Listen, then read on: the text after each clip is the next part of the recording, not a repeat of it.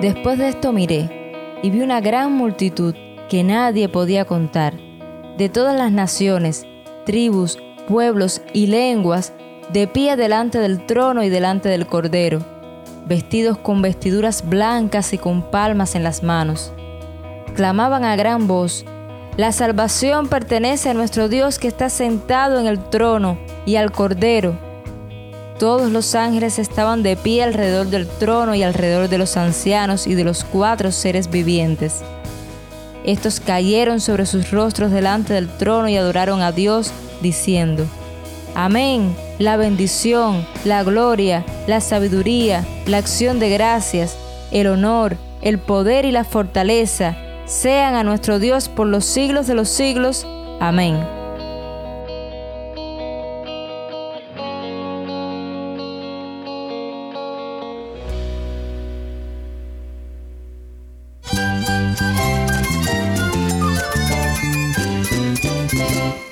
Cristo es la esperanza. Cristo es mi Señor y mi Salvador. Cristo ha transformado mi vida. Cristo es la viña. Separado de Él, nada puedes hacer. Cristo es el camino, la verdad y la vida. Jesús es mi todo. El único descanso, la única paz verdadera es con Jesucristo. Estás escuchando a El Faro de Redención.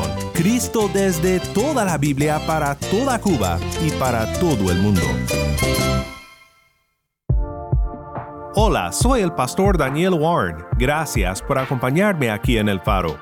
Estamos en una serie titulada Apocalipsis, la develación de Jesús.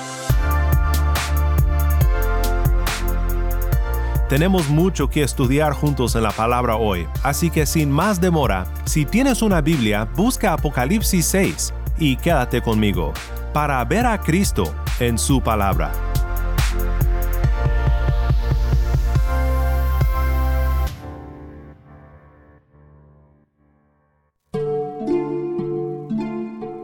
Nuestro texto de hoy nos lleva a la primera sección de Apocalipsis que revela la obra de Dios durante todo este siglo. Cinco secciones paralelas en el medio del libro de Apocalipsis nos revelarán este mismo periodo de tiempo desde diversas perspectivas. En esta sección, Apocalipsis 6.1 al 8.1, se nos revela el juicio de Dios en contra de una humanidad pecaminosa, su juicio derramado sobre la tierra durante todo este siglo actual pero llegando a un colmo en el día final, y nos lleva a una pregunta muy importante. ¿Quién podrá sostenerse? Y la respuesta nos recuerda de manera gloriosa a Cristo y el Evangelio de nuestra salvación. Te recuerdo que esta sección de Apocalipsis 6.1 al 8.1 es la primera de tres ciclos de siete, denotados como tal. Los capítulos 4 al 5 sirvieron como lo que estamos llamando un preludio celestial, o escenas que nos llevan al trono celestial antes de cada sección paralela para orientarnos y hacer que en medio de nuestras tribulaciones terrenales veamos a Dios y recordemos su soberano control en todo lo que pasa en nuestras vidas.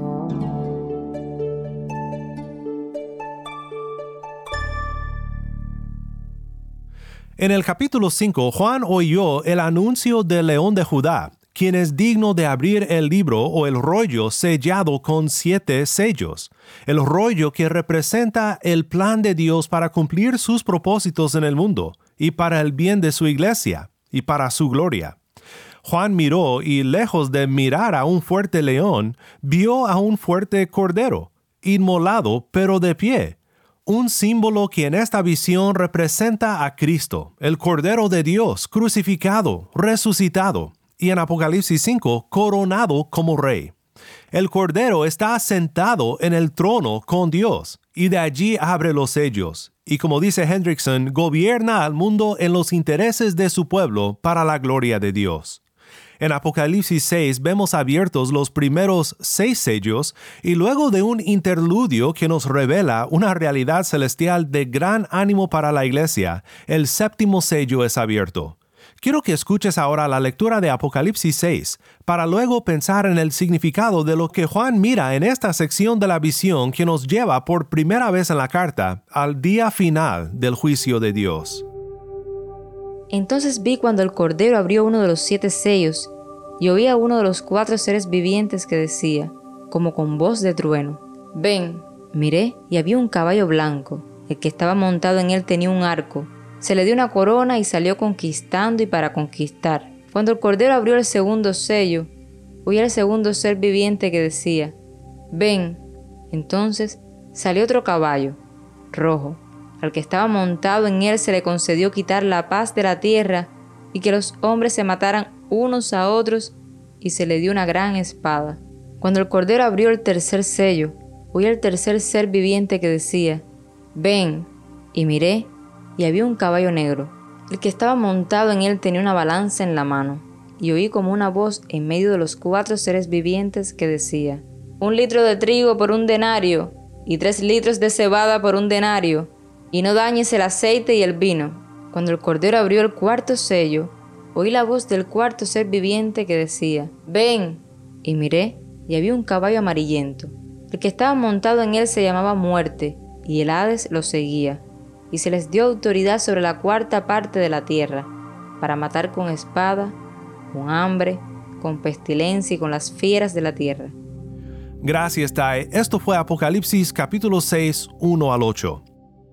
Empecemos aquí con estos primeros ocho versículos y los primeros cuatro sellos, que forman un símbolo unido entre los siete sellos, un símbolo reconocido incluso en la cultura popular y son los cuatro jinetes del Apocalipsis. El trasfondo en el Antiguo Testamento de lo que Juan mira aquí es Zacarías 6, 1 al 8, también Zacarías 1, 8 al 15, además de Ezequiel 14, 12 al 23. Estos símbolos, según mi parecer, no son necesariamente progresivos o secuenciales, sino que representan en conjunto el juicio de Dios derramado sobre este mundo. Tenemos que recordar que en esta visión cada elemento no necesariamente procede de manera secuencial. Eso es pedir demasiado del género de profecía visionaria. Aunque Juan mira una secuencia de cuatro sellos abiertos y sus respectivos jinetes y juicios, aquí comenzando con el jinete blanco, luego el rojo, de ahí el negro y finalmente el amarillento, debemos de considerar a los cuatro como de manera unida representando la miseria que este mundo sufre durante esta época debido al juicio de Dios. ¿Cómo debemos de identificar a cada jinete? Bueno, hay dos interpretaciones que me parecen persuasivas. La primera es la perspectiva del comentarista Dennis Johnson, uno de mis profesores del seminario, donde dice que el caballo blanco representa el imperialismo y los siguientes tres representan como conjunto las miserias que resultan del imperialismo. Guerra, rojo aquí representando sangre derramada, escasez y sufrimiento económico, el jinete negro con su balanza en la mano, y muerte, el caballo amarillento, amarillento como un cadáver. Esta es una interpretación muy posible, que en el contexto de la primera audiencia tendría una fuerte resonancia debido a su experiencia bajo el imperialismo de Roma. Pero hay otra interpretación que me parece muy probable también, la de otro profesor mío, Steve Baugh, y es que el primer jinete blanco representa a nada menos que a Cristo, saliendo a consolidar la conquista que ya ha sido determinada como victoriosa en la cruz del Calvario. El texto paralelo de esto sería Apocalipsis 19:11, que dice, Vi el cielo abierto y apareció un caballo blanco. El que lo montaba se llamaba fiel y verdadero. Con justicia juzga y hace la guerra. En esta interpretación, lo que Cristo sale a hacer en Apocalipsis 6.2, consolidar su conquista y su reino, es consumado en lo que sigue de Apocalipsis 19.11, dándonos un buen inicio y conclusión a la obra de Cristo como Rey Conquistador. Hay paralelismo en el lenguaje que el texto emplea, lo cual me convence mucho de esta interpretación. Aunque se pueda notar aún más en el griego, también lo observamos en nuestra traducción. Salió conquistando y para conquistar. Y luego, con justicia, juzga y hace la guerra. Es verdad lo que nota Johnson, que el jinete de 6.2 y Cristo en 19.11 no llevan la misma corona ni la misma arma. Pero un principio en Apocalipsis que debemos de recordar es que en una visión profética sabemos lo que algo es por lo que hace. Salió conquistando y para conquistar. Y luego, hablando de Cristo, con justicia juzga y hace la guerra. Lo que podemos observar en esta serie de siete de los siete sellos es que los juicios son parciales. El jinete del tercer sello solo afecta una porción de la economía y los recursos naturales, y la muerte, representada en el cuarto sello, solo afecta un cuarto de la tierra. En Apocalipsis vemos al número cuatro representando a toda la creación.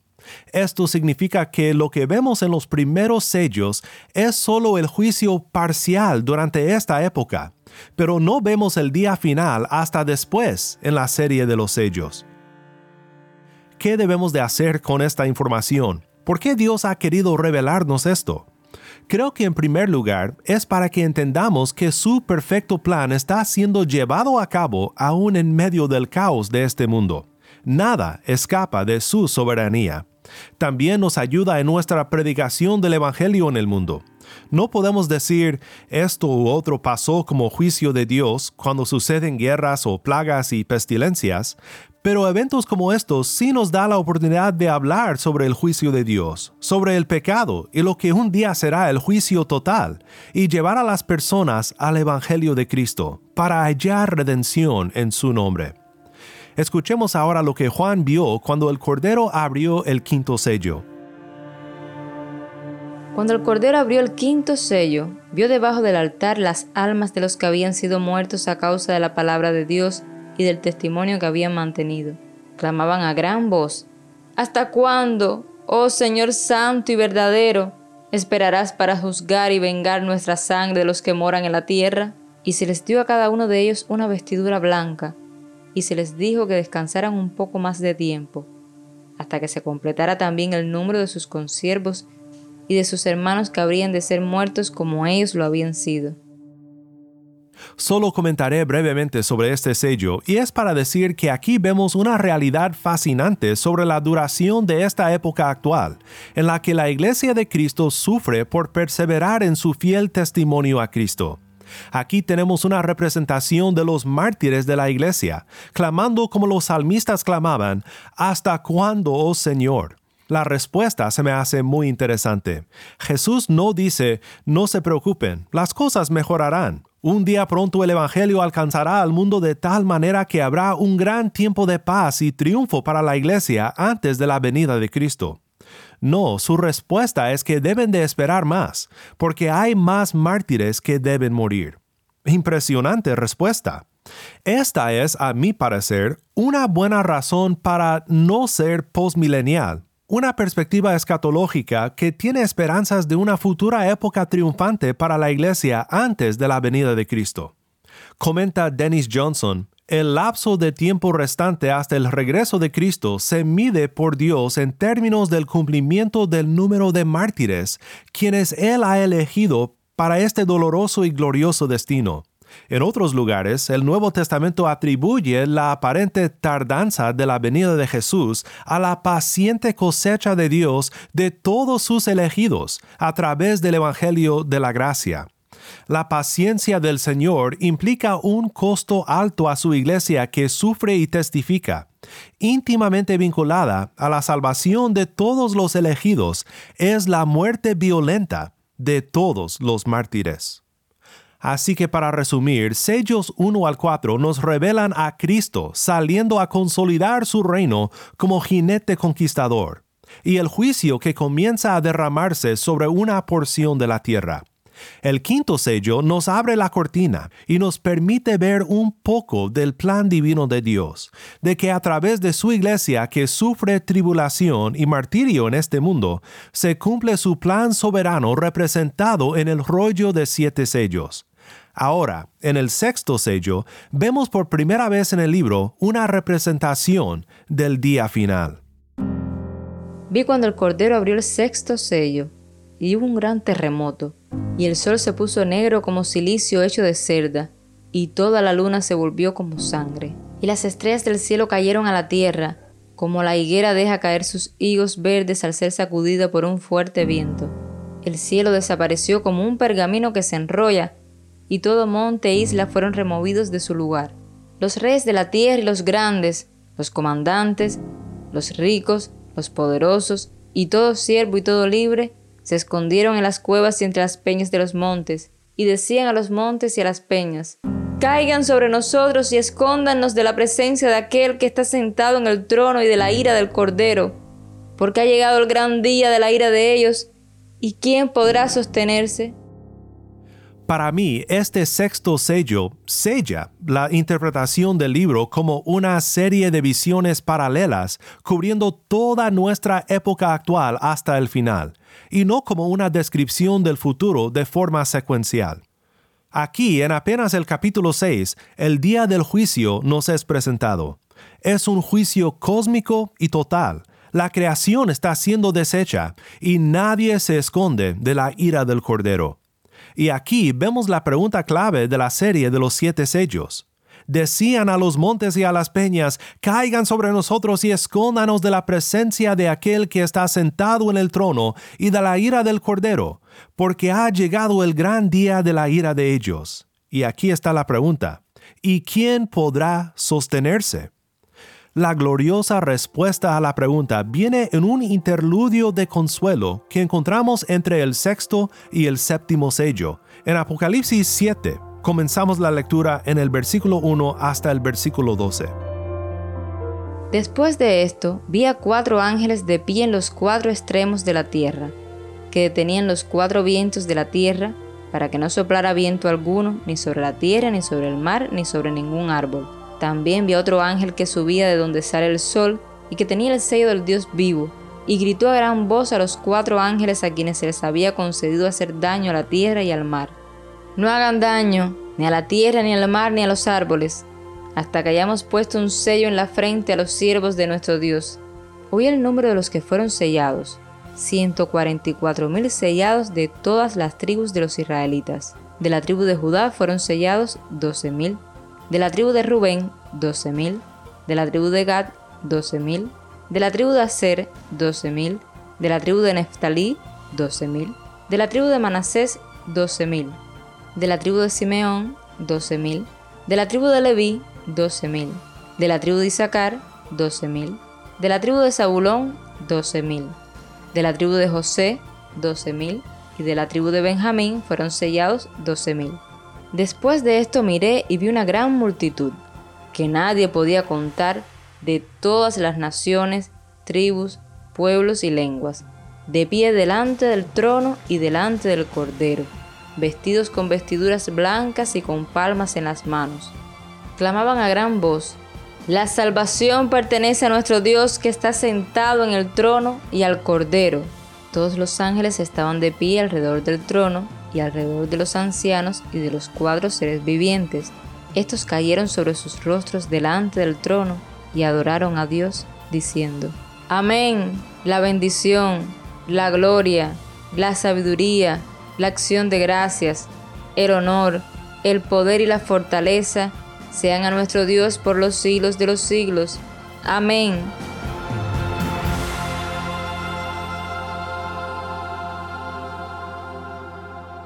Después de oír de la gran ira del Cordero y las multitudes que clamaban, ¿quién podrá sostenerse? Juan, como también la primera audiencia de Apocalipsis, como también nosotros, necesitamos todos una palabra de consuelo, la respuesta a la pregunta que el día de juicio provoca.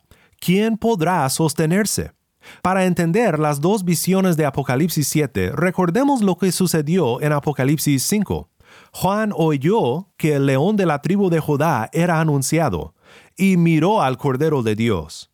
Algo similar sucede en esta visión, que funciona como un interludio de consuelo para la primera audiencia y también para nosotros. Un ángel clama a gran voz que los siervos de Dios serán sellados para que no sean tocados en el día del juicio. Esto es lo que significan los primeros versículos. Y luego, ¿qué sucede? Juan oye la descripción de estos siervos, una lista de 144 mil que serán sellados. Johnson observa que la lista es muy parecida a las listas de las doce tribus en el Antiguo Testamento, pero el orden de las tribus es inusual y se incluyen algunos nombres que no van, y algunas tribus son excluidas. Esto señala que lo que tenemos aquí es un símbolo que debe ser interpretado. También recordemos la función de los números en el género de Apocalipsis. Son altamente y completamente simbólicos, como hemos visto hasta ahora y como seguiremos viendo. 144.000 es la multiplicación de 12 por 12, y esto multiplicado por mil. 12 representa a lo largo del libro a las 12 tribus de Israel, que representa al pueblo de Dios bajo el pacto antiguo, y a los 12 apóstoles, que representan al pueblo de Dios bajo el nuevo pacto.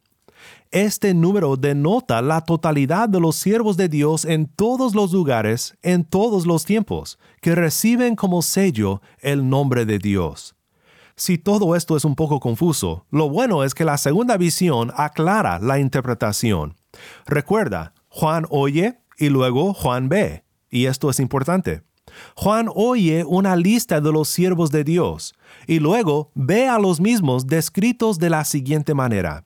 Después de esto miré, y vi una gran multitud que nadie podía contar, de todas las naciones, tribus, pueblos y lenguas, de pie delante del trono y delante del Cordero. Están de pie.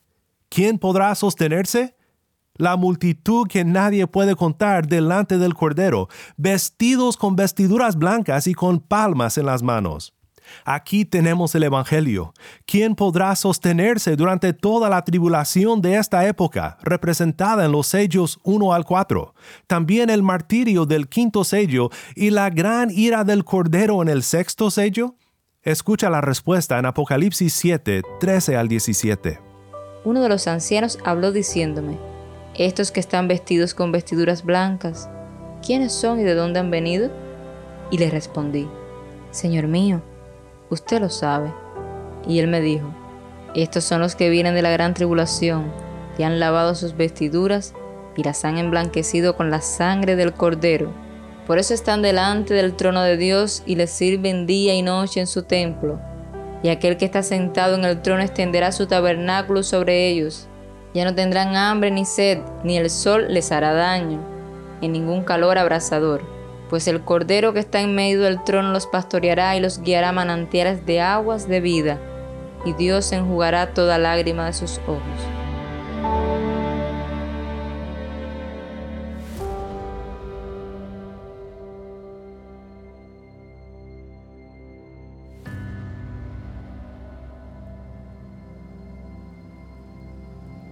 Cuando el Cordero abrió el séptimo sello, hubo silencio en el cielo como por media hora.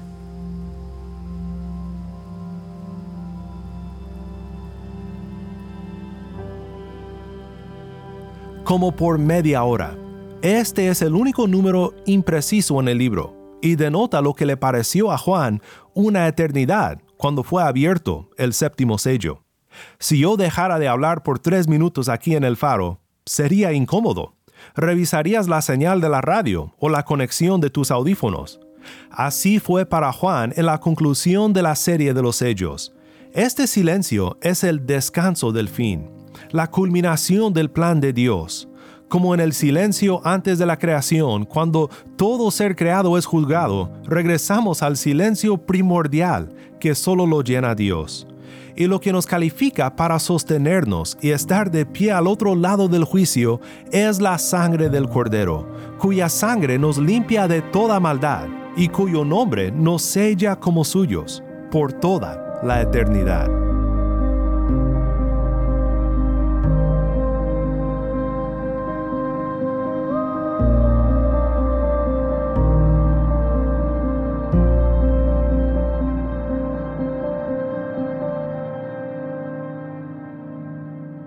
Soy el pastor Daniel Warren y esto es el faro de redención.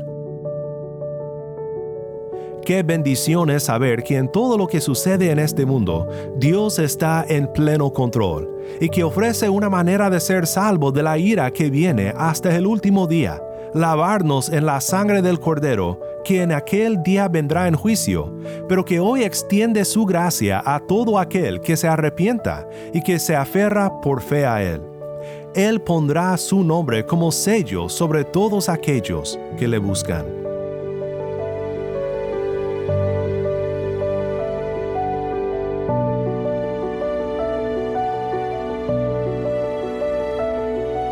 Te recuerdo que puedes seguirnos en las redes sociales. Solo búscanos en Facebook, Instagram y Twitter. Nuestra cuenta en las redes sociales es El Faro de Redención. Y no olvides escribirnos al correo electrónico ministerio arroba Si tú deseas unirte a nuestra misión de proclamar a Cristo en Cuba y en todo el mundo, visita nuestra página web el faro de redención.org diagonal donar. El faro de redención.org diagonal donar.